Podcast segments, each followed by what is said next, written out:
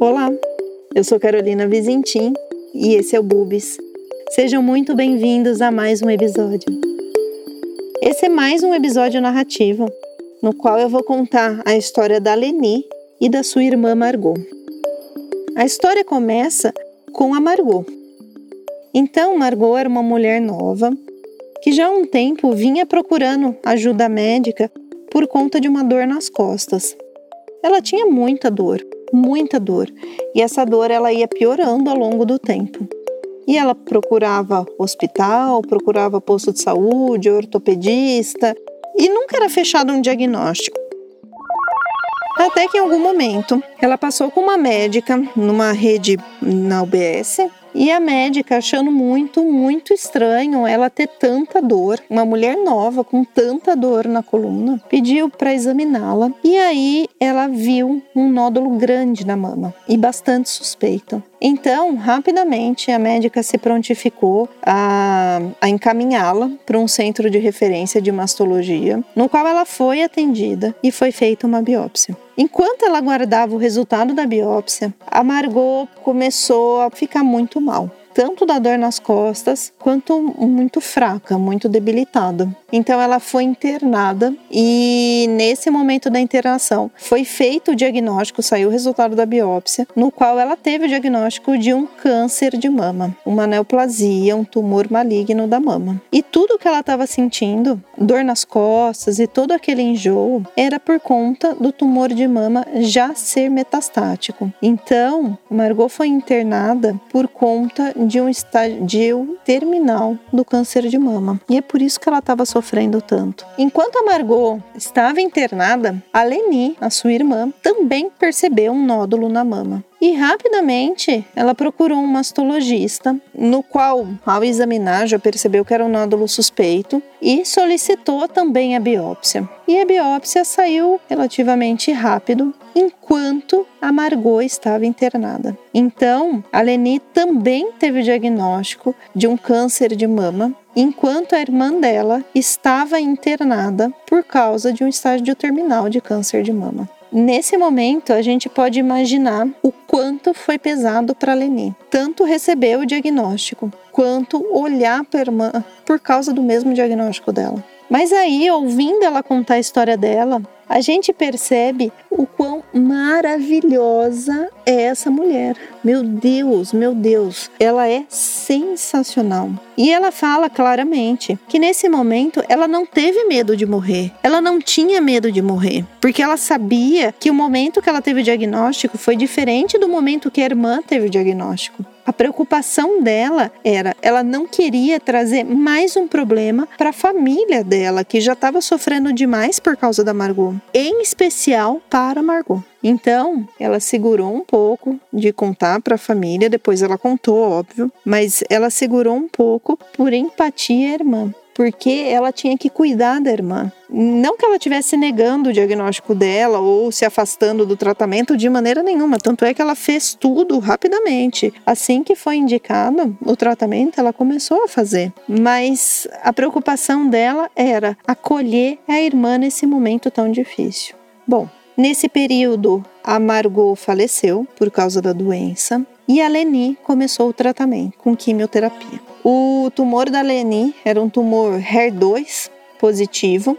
Isso é um subtipo de tumor. Quem tiver alguma curiosidade sobre isso é só perguntar depois. O HER2 ele determina alguns tipos de tratamento, que alguns tipos de tratamento sejam feitos, né, que são terapias alvo próprios para esse tipo de tumor. Então ela começou o tratamento com a quimioterapia. E gente, não foi nada fácil, não foi nada fácil. A Leni sofreu muito. A Leni, além de ficar careca, que aqui eu tenho a impressão que foi o menor dos problemas para ela, porque ela andava com a careca bem tranquila para qualquer lugar que ela fosse. Mas os outros efeitos colaterais, ela emagreceu, ela teve episódios de náusea e vômitos, ela teve muita dor, ela precisou de transfusão de sangue durante a quimioterapia. Então não foi fácil, não foi fácil. Mas, sendo a mulher que ela é, óbvio que ela conseguiu passar por tudo isso. E durante esse tratamento, todos os médicos que a atenderam tinham uma ideia que talvez o tumor, tanto da Leni quanto da Margot, tivessem alguma relação genética. Porque as duas eram muito jovens, as duas tinham tido tumor de,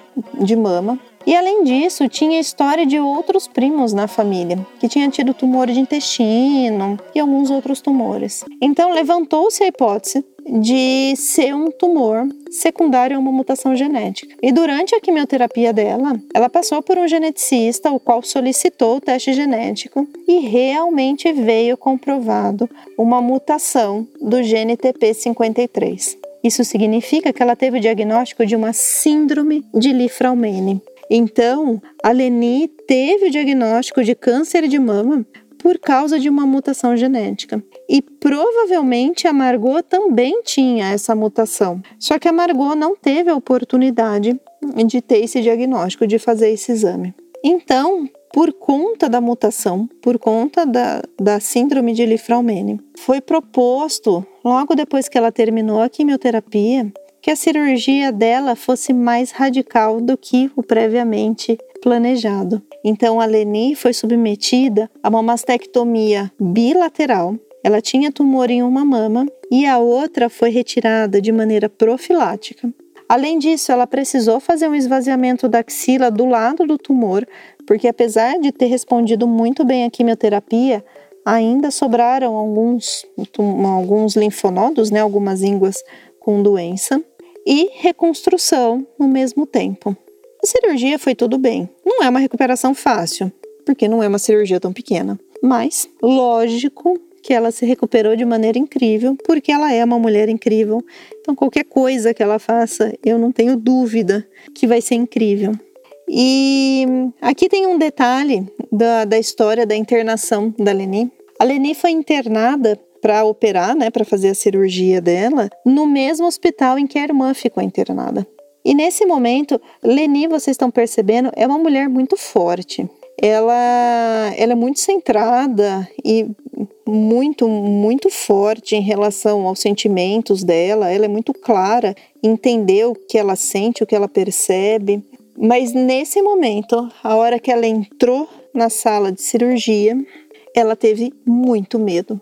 E ela conta isso, que provavelmente foi o momento que ela mais teve medo. E não era medo de morrer, era só medo, era medo de estar naquele hospital, era um, um medo bem pouco caracterizado, só um medo muito grande. Então ela estava muito ansiosa, tanto que o médico que cuidou dela não entendeu, porque sempre a enxergou como uma mulher muito forte e de repente ela estava ansiosa, ela estava medrosa, o que não era compatível com o perfil dela. E aí, enquanto a Leni estava na indução anestésica, a indução anestésica é aquele momento um pouquinho antes, quando o paciente começa a ter um soninho, começa a ter um soninho, antes de realmente dormir.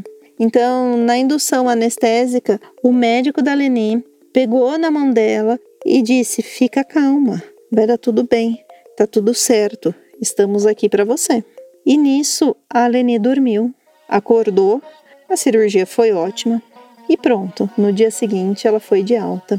Não foi uma cirurgia fácil e não é fácil.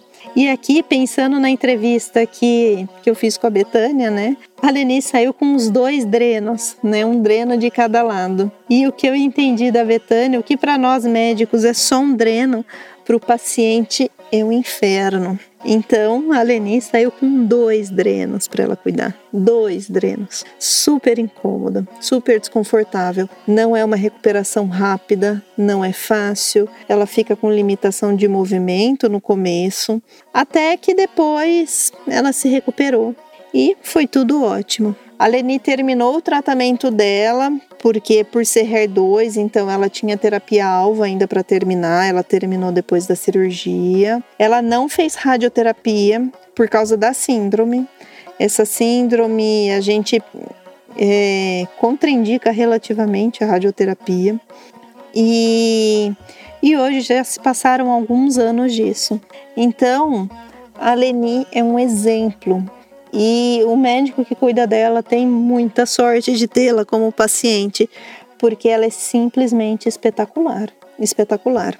Depois que ela se recuperou, ela voltou a trabalhar e cuida da família, cuida da sua vida, tem todas as suas prioridades. Ela é incrível, ela é realmente incrível. E aí, agora, mais um detalhe da história. Depois de anos, anos de tudo isso, a mãe dela, uma senhora já mais idosa, também teve o diagnóstico de um câncer de mama. E aqui todo mundo ficou preocupado, achando que talvez a mãe pudesse ter a mutação, né? E aí era um tumor muito pequenininho da mãe dela, muito pequenininho. E a mãe também fez o teste genético e a mãe não teve o diagnóstico de Lifraumene.